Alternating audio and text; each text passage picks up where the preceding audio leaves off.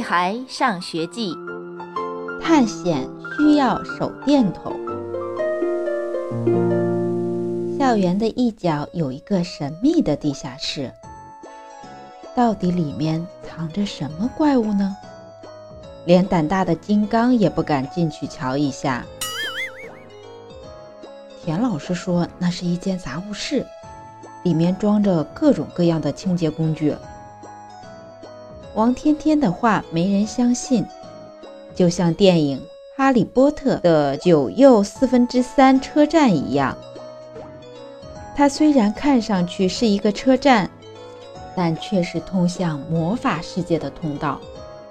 没准这间神秘的地下室也会通向魔法世界呢。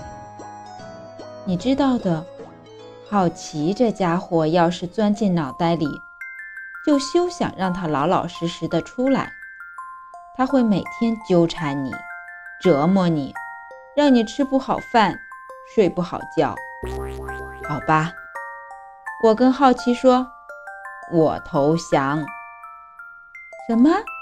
你要去地下室探险？胡小图尖叫起来：“你不怕怪兽把你吃了？才不会有怪兽呢！”我安慰胡小图：“我们有手电筒，怪兽都怕光的。”放学后，我和胡小图来到地下室外面。胡小图的声音有些发抖：“嗯，你先进去。这的确是一次冒险，一次勇敢者的游戏。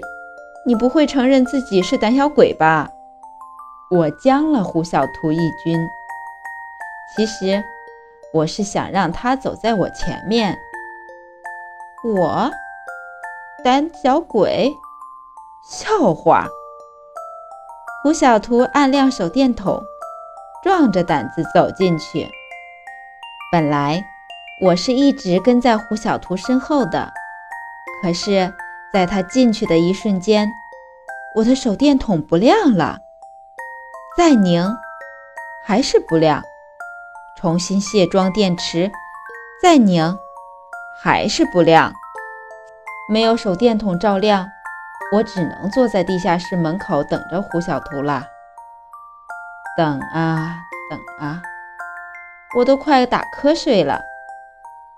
为什么胡小图还不上来？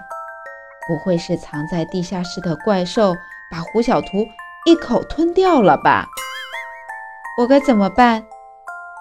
下去救胡小图，可是我的手电筒没有电，我我真的很害怕，万一怪兽把我也一口吞掉了呢？这一切都怪我，都怪我想出这么个坏主意。现在胡小图被怪兽吞掉了。我该怎么告诉田老师呢？我越想越害怕。从此以后，我再也见不到最好的朋友胡小图了。我忍不住哭了起来。不知过了多久，有只手在摸我的头。天哪，是怪兽！谢天谢地，不是怪兽，是田老师。王天天说：“你和胡小图来这儿了，到底发生了什么事？都都怪我，怪我！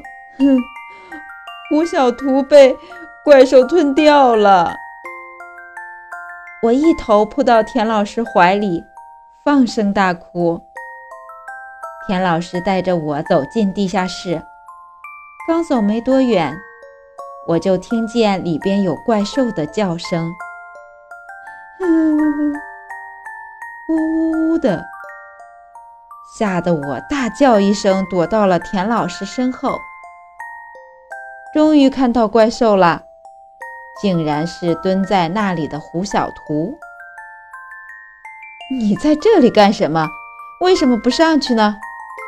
田老师哭笑不得。我的手电筒没电了，胡小图抱住田老师的腿，哭得更伤心了。亲爱的小朋友们，本章节到此结束，再见。